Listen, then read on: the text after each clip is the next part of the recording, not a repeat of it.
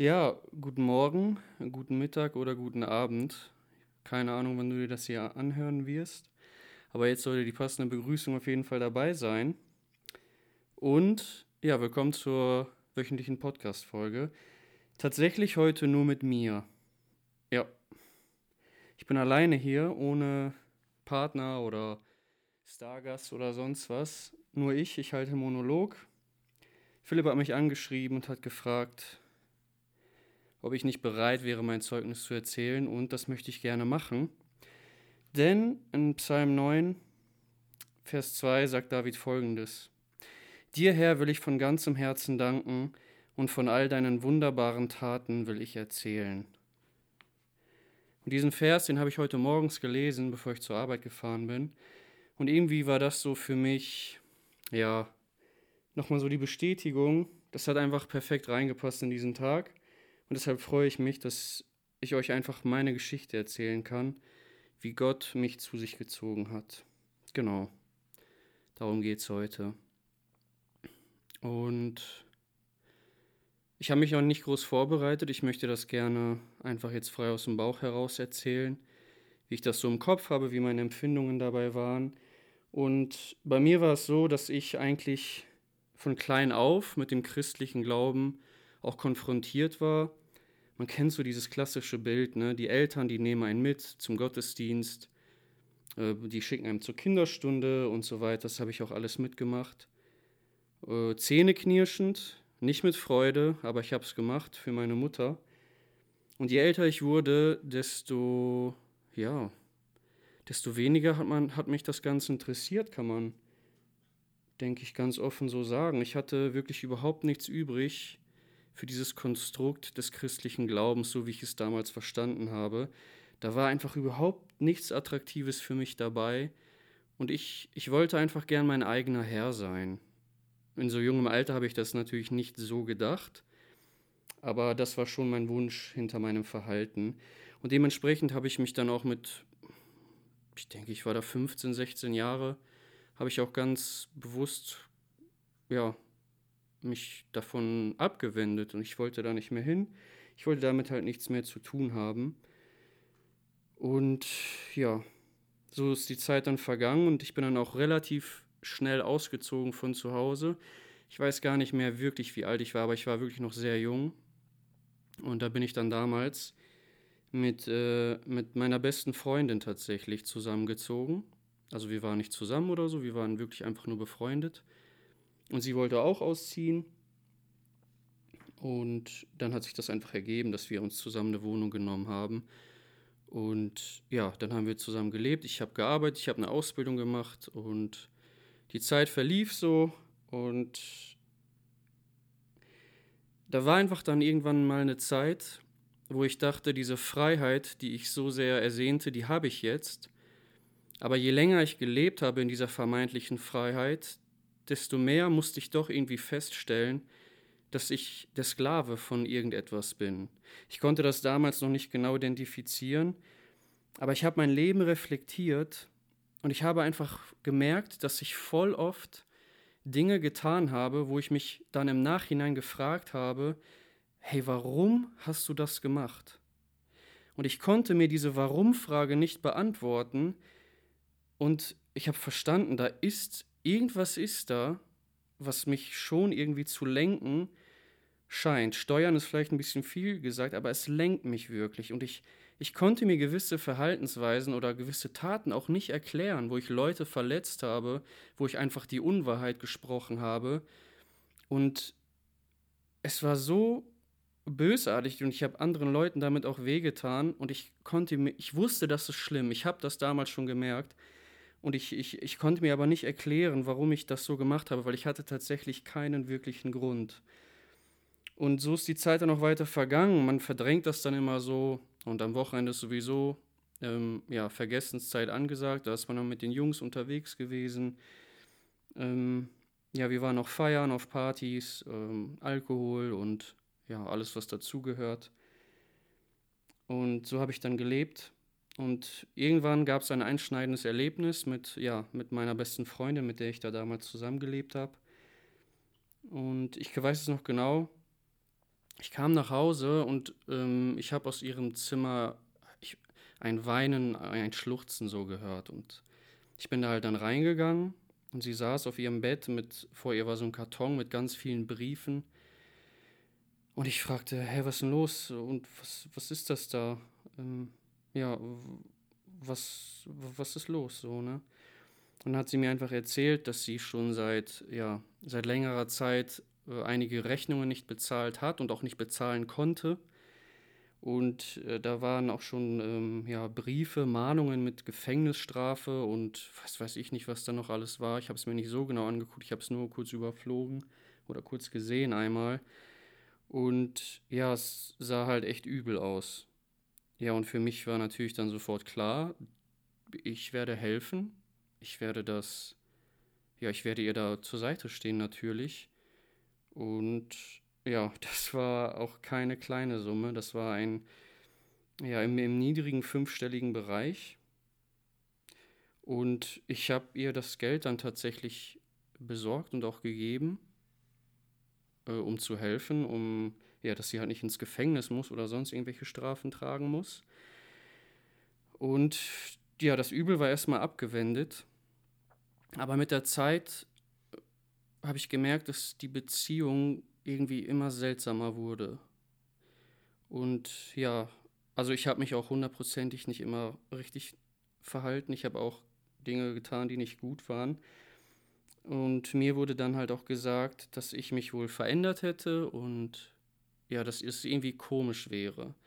Und ich habe mich halt bemüht und ich dachte, was meint sie denn? Und ich wollte es wirklich besser machen dass es wieder besser wird, das Zusammenleben, aber irgendwie hat es nicht geklappt. Und irgendwann, ich weiß nicht, ob es so ist, das ist nur meine Interpretation von der Situation gewesen damals, irgendwann kam ich halt einfach auf die Idee, ja, die will mir das Geld einfach nicht wiedergeben, weil wir haben uns halt darauf geeinigt, dass sie mir das in Raten zurückbezahlt und da kam Monat für Monat für Monat nichts. Und ich habe es mehrere Male angesprochen und immer kam die Ausrede ähm, oder die Aussage, ich will es ja, neutral halten, ähm, dass sie dann kein Geld hat. Und genau, in diesem Zusammenhang kam auch die Verschlechterung unserer Beziehung. Und ähm, ja, ich hab, kam dann irgendwie darauf, dass sie mir einfach das Geld nicht zurückgeben will und einfach die Beziehung langsam in den Sand setzen will. Und ich weiß nicht, ob es so wirklich so war zu 100 Prozent, aber diese Erkenntnis oder dieses Denken, das hat mich so heftig aus der Bahn geworfen, weil wir halt einfach immer zusammen waren. Also solange ich denken kann, war diese Frau da. Wir waren von einer weiterführenden Schule an auf befreundet. Da gab es mal Zeiten, wo es nicht so dicke war, dann mal wieder mehr. Aber so im Endeffekt waren wir schon immer richtig gut befreundet, meinem, meinem Empfinden nach. Und das war natürlich ein heftiger Schlag dann für mich. Und das hat mir auch sehr schwer zugesetzt. Und ich habe mich dann einfach entschieden, sie anzulügen. Ich habe ihr einfach gesagt, ey, ich kann das hier nicht mehr mit der Wohnung und so. Ich werde zurück zu meinen Eltern gehen, weil ich wollte einfach weg. Ich wollte einfach, ja, da irgendwie eine Distanz zwischen uns aufbauen. Und ich dachte, wenn sie das sowieso will, dann wird sie das auch akzeptieren. Und so war es dann auch. Wir sind dann, oder ich bin dann ausgezogen.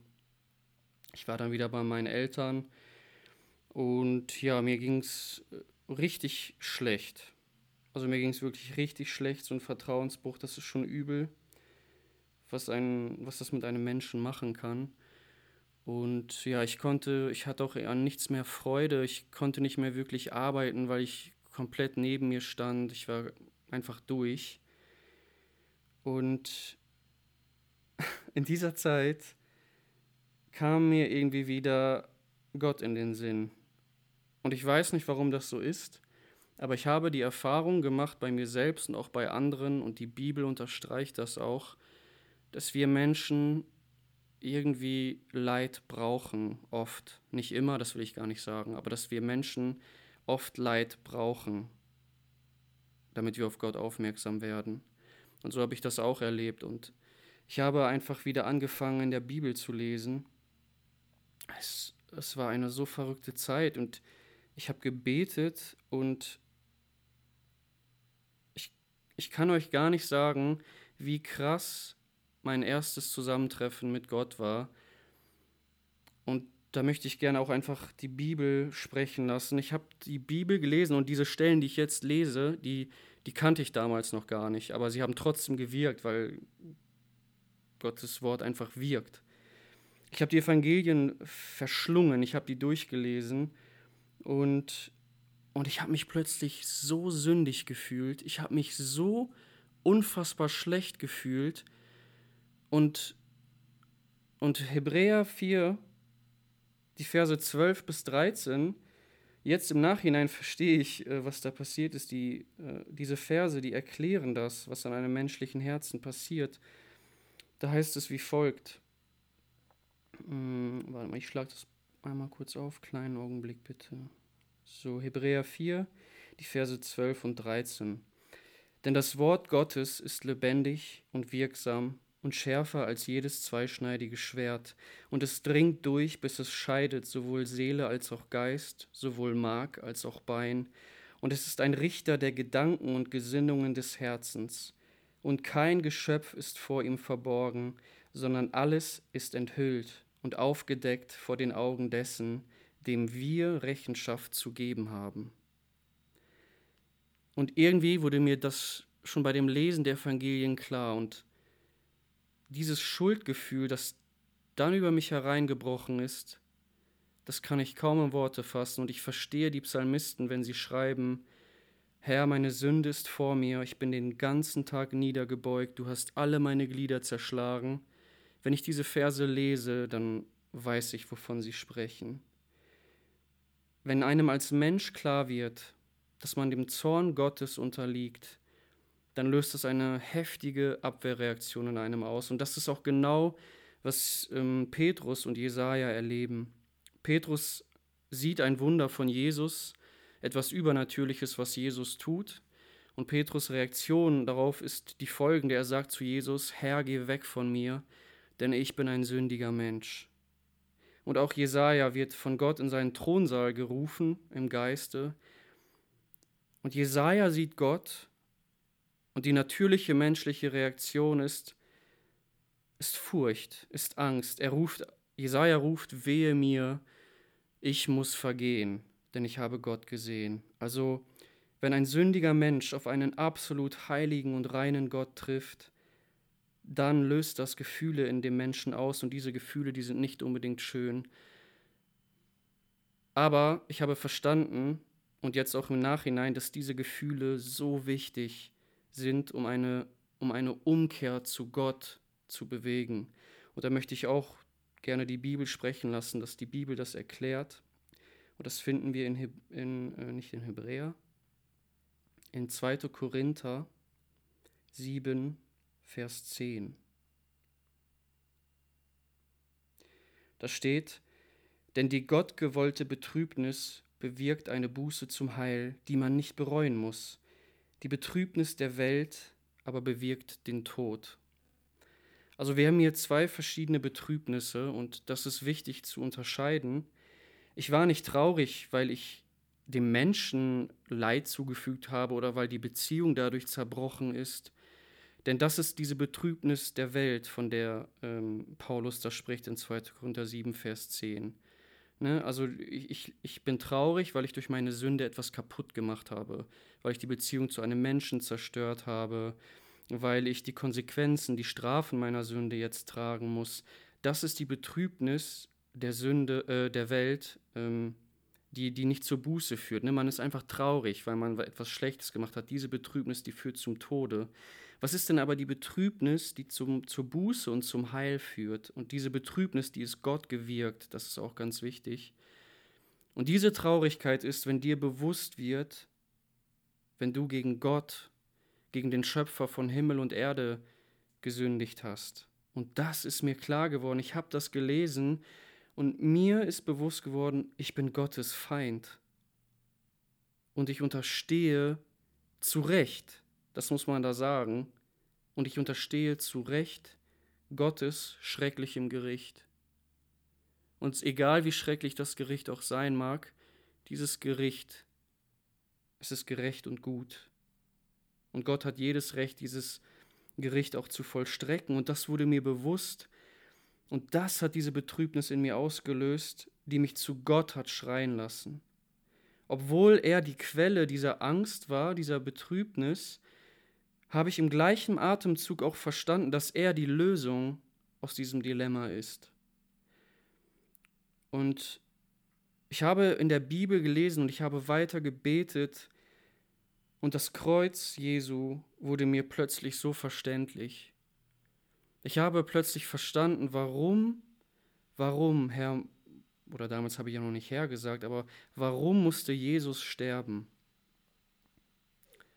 Jesus musste sterben für all das, was ich falsch gemacht habe, weil ich dem Schöpfer von Himmel und Erde nicht die Ehre gegeben habe, die er verdient, weil ich dem Schöpfer von Himmel und Erde nicht den Gehorsam gegeben habe, den er verdient, und weil ich, das hört sich jetzt brutal an, aber weil wir als Menschen Gott verachten.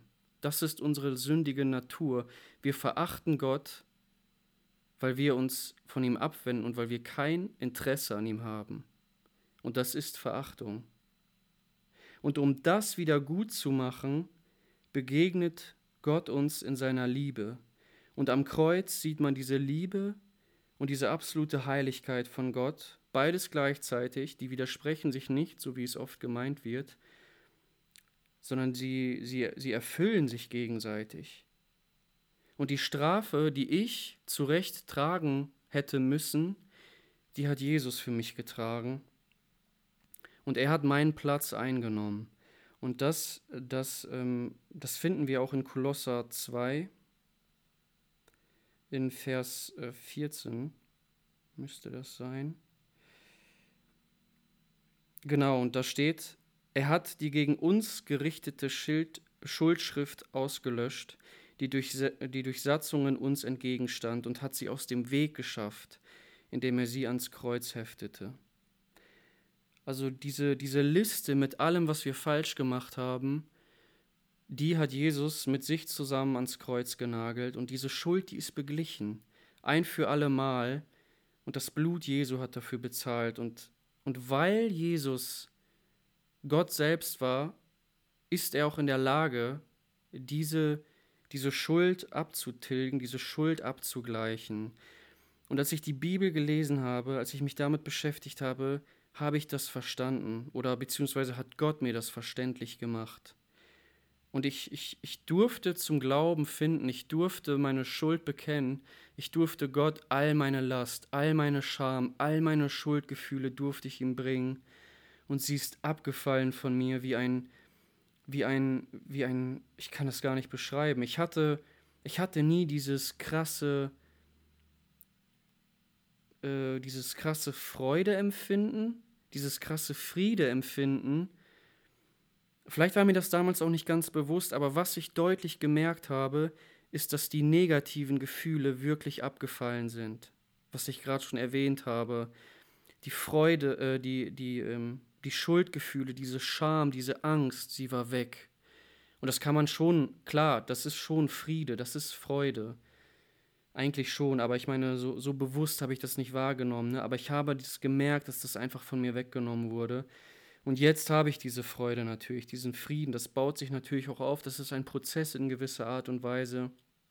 Und ich darf in dieser Erkenntnis und ich darf in dieser, ja, in dieser, in der Heiligung auch immer mehr wachsen und,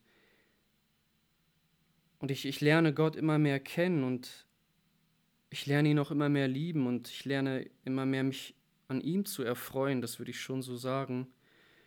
Auch wenn das ein unfassbar großer Weg war und dass ich, dass ich nicht viel dazu beigetragen habe, außer meine Sünde, außer meine Schuld. Aber das ist, wie Gott, wie Gott sich, wie Gott mich zu sich geführt hat. Und ich würde auch sagen, wo ich losgelöst war von ihm in meiner Sünde, hat er trotzdem mein Leben gelenkt und bestimmt und hat es so gesetzt, dass ich zu ihm finde. Und auch wenn dieses, auch wenn ich mein Geld nie zurückbekommen habe, auch wenn ich sehr viel ja, Leid, psychisches dadurch erlebt habe, würde ich es jedes Mal genau so machen, weil Gott das gebraucht hat, um mich dahin zu führen, zu erkennen, dass ich Gott brauche. Und ich weiß, ich kenne deine Geschichte nicht und ich kenne auch ja, deine Umstände nicht. Aber ich möchte dir einfach gerne sagen, dass, dass diese Bibel, die Bibel oder das Wort Gottes, das du vielleicht im Moment auch gar nicht sonderlich vertrauenswürdig oder relevant findest, möchte ich dir gerne sagen, dass, dass das, was du da liest, dass du das erfahren kannst. Und wenn, wenn man sich im Glauben auf Gott einlässt, dann kann es manchmal positiv erschreckend sein, wie lebendig Jesus wirklich ist. Und wenn man das nicht erlebt hat, dann denkt man vielleicht, die sind wirklich verrückt, die Christen. Und rein menschlich gesehen kann ich diesen Gedanken absolut nachvollziehen. Aber du kannst das erleben. Und das ist kein Hirngespinst, das ist keine Einbildung, das ist keine Illusion. Ja, ich habe schon viele Argumente und Sachen gehört, aber ich sage dir, es ist echt. Und ich habe die heilende Kraft gespürt, was ich auch gar nicht erzählt habe. Ich habe da auch ähm, sehr krass an Panikattacken gelitten zu dieser Zeit. Ähm, und als ich mich zu Gott gewandt habe, hat er das auch von mir weggenommen. Er hat mich komplett davon befreit, er hat mich geheilt. Und ja, er hat mir seine Gnade gezeigt. Und da will ich auch nochmal hinzufügen, Gott handelt nicht immer so. Das ist ein besonderes Wirken seiner Gnade und da bin ich dankbar für. Aber es heißt nicht, wenn du zu Gott kommst, dass du alle deine Probleme verlierst oder so. Das will ich auch nochmal dazu gesagt haben. Ich habe diese Gnade erlebt und ich bin dafür sehr dankbar. Aber trotzdem, egal mit was du zu kämpfen hast, Jesus kann dir helfen, weil, weil er einfach Gott ist, weil er Herr ist und weil nichts, weil unserem Herzen nichts mehr Freude bereitet als, als seine Person. Und das wollte ich euch gerne zu seiner Ehre erzählen, zu seiner Verherrlichung. Und ja, ich hoffe einfach, dass du, wenn du Gott nicht kennst, dass du zu ihm findest und dass du den Mut hast und den Glauben hast, dich auf ihn einzulassen. Denn ja, Jesus lebt.